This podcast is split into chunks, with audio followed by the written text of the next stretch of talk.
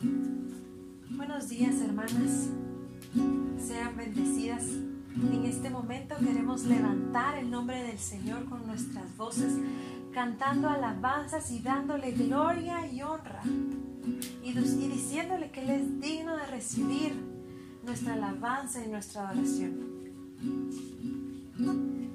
Digno y santo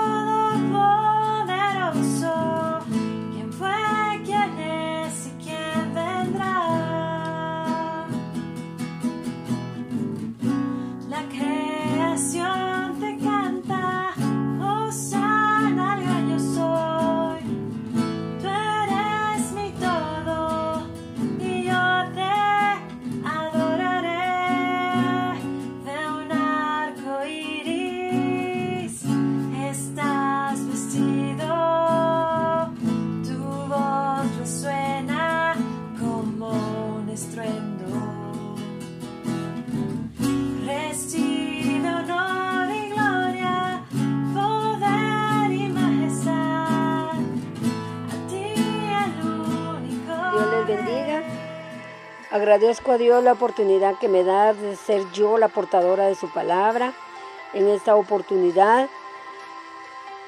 Y vamos a, a leer en 2 de Corintios 12:9. Yo he titulado este mensaje Bástate mi gracia. Pero primero vamos a orar para que sea Dios el que hable a través de su palabra. Señor, te damos gracias, Señor, una vez más por la oportunidad que nos das de poder escuchar tu palabra, Señor. Te pedimos, Padre bendito, que seas tú a través de tu palabra el que hable a nuestras vidas, Señor. Unge tu palabra, Señor, con el poder de tu Espíritu Santo, para que llegue a cada corazón, Señor. Y que no seamos, Señor, oidores olvidadizos, Padre, sino que la pongamos por obra, mi Dios bendito. Gracias te doy, Señor. Bendice a cada una de las personas que están escuchando tu palabra, Señor. Te pido que sea de bendición para cada una de ellas, Padre. En el nombre bendito de Cristo Jesús. Amén. Este mensaje, mis hermanas, lo he titulado Bástate mi gracia. En 2 de Corintios 12:9 dice, y me ha dicho, bástate mi gracia porque mi poder se perfecciona en la debilidad. Cuando nacemos no nacemos perfectos. Todos nacemos con debilidades y temores, y algunos con problemas físicos y emocionales, problemas que muchas veces no podemos controlar por nosotros mismos y necesitamos ayuda. Pero eso no significa que Dios en su inmenso en su inmensa misericordia nos pueda usar para su gloria. Muchos estamos llenos de temores y debilidades y nosotros mismos somos los que no dejamos que Dios nos use como Él quiere hacerlo. Sentimos que no tenemos la capacidad de hacer las cosas por nuestros mismos temores. Y vienen pensamientos negativos a nuestra mente que nos hacen creer que Dios nunca se va a fijar en nosotros. Pero eso es mentira de Satanás, porque Dios no hace acepción de personas y Él tiene su mirada puesta en todos sus hijos. En Isaías 55, 9 dice, como son más altos los cielos que la tierra, así son mis caminos más altos que vuestros caminos y mis pensamientos más que vuestros pensamientos. Dios usa nuestras debilidades y temores para manifestar su gloria y Él conoce nuestros pensamientos.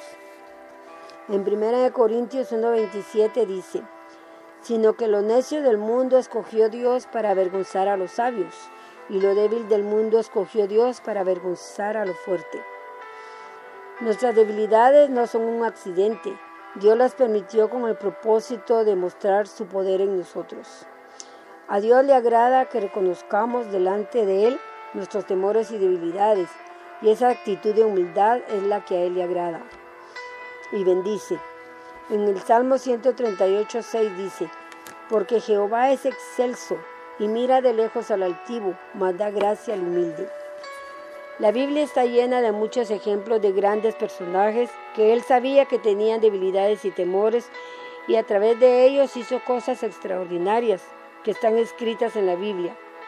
Y eso nos demuestra que Dios también en este tiempo usa a personas que tienen temores y muchas debilidades y también con problemas físicos y emocionales y los usa para que su nombre sea exaltado a través de ellos. Si Dios usara solo a personas perfectas, nada sería hecho, porque ninguno de nosotros es perfecto. Perfecto solo es Dios.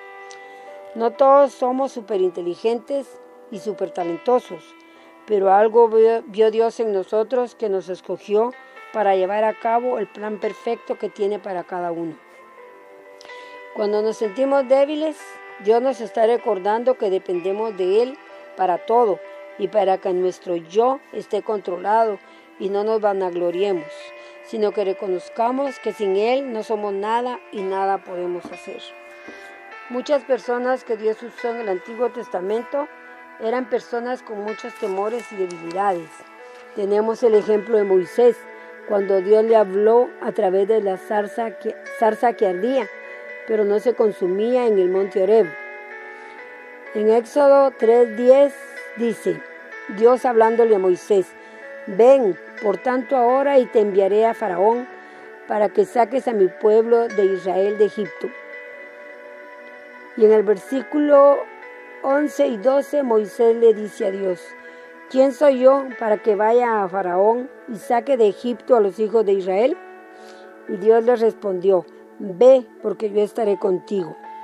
Y en el versículo 4, versículo 10, Moisés le dice a Jehová, Ah, Señor, nunca he sido hombre de fácil palabra, ni antes ni desde que tú hablas a tu siervo, porque soy tardo en el hablar y torpe de lengua.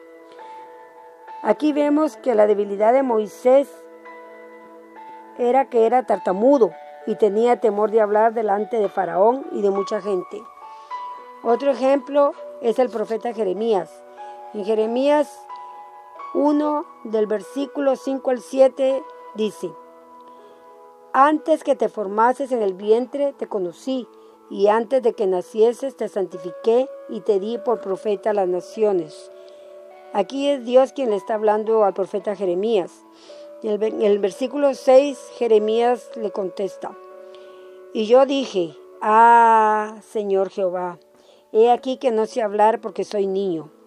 En el versículo 7 Dios le dice, no digas soy un niño, porque a todo lo que te envíe irás tú y dirás todo lo que te mande. Vemos que Jeremías tenía temor de hablar. Otro ejemplo es el apóstol Pablo.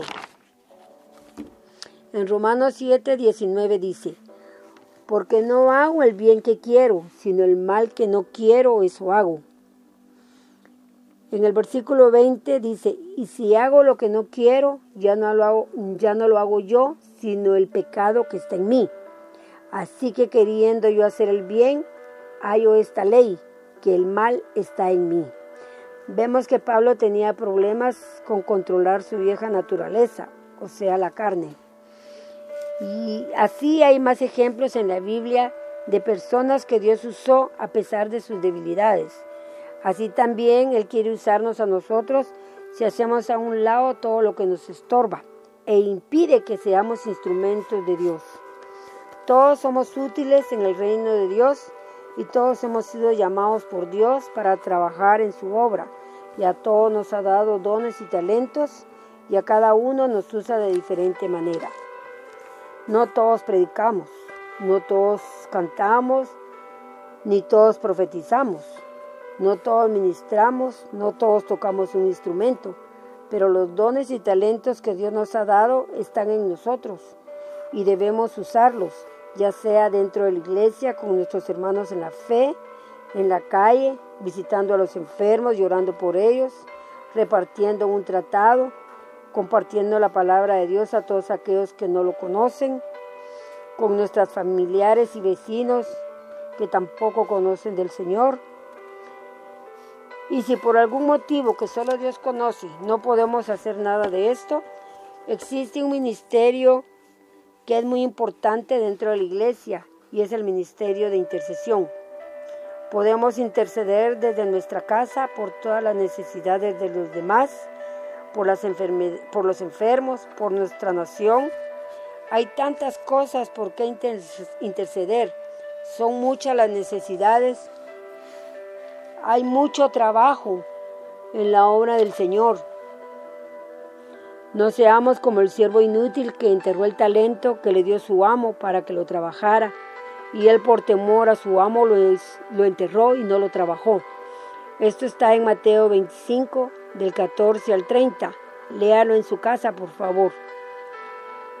Pidámosle al Señor que cuando Él venga nos encuentre trabajando en su obra y, y nos diga Bien, buena sierva, buen, buen siervo y fiel.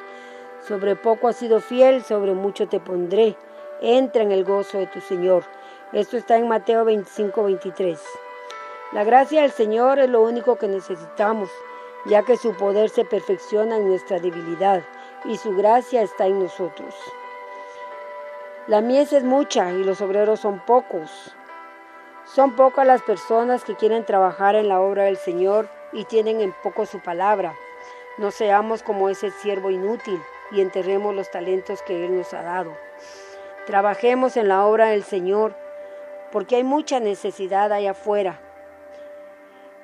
Y nosotros tenemos la obligación y el deber como hijos de Dios de responder al mandato que Él nos ha dado de ir y predicar el Evangelio a toda criatura, para que el que creyere y fuere bautizado, ese será salvo. Hermanas, hermanos que escuchan esta palabra, que no entre nada más por nuestros oídos y que salga por el otro, sino que tratemos la manera de ponerla por obra, porque trabajando para el Señor es donde encontramos el mejor pago y la mejor bendición. Yo les exhorto en esta, a través de esta palabra para que todos pongamos nuestro granito de arena para que la palabra del Señor se extienda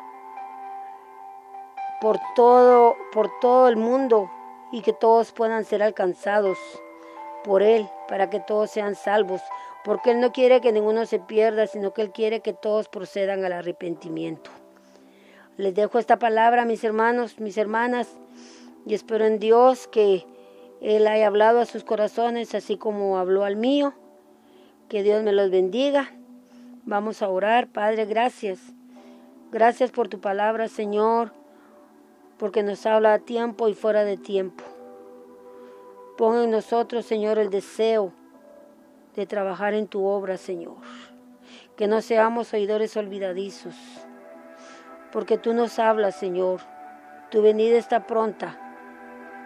Y si tú no has venido es porque has dado oportunidad a todos aquellos que aún no se han arrepentido, Señor. Úsanos, Señor, para predicar.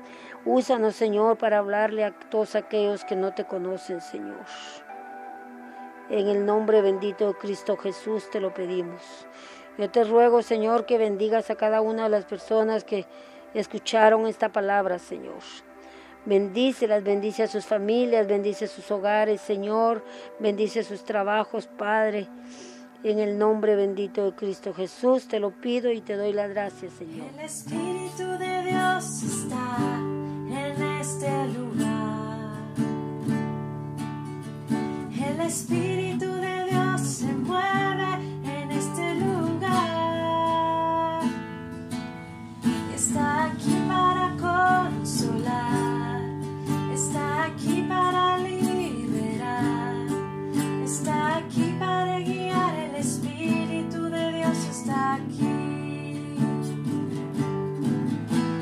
sweet.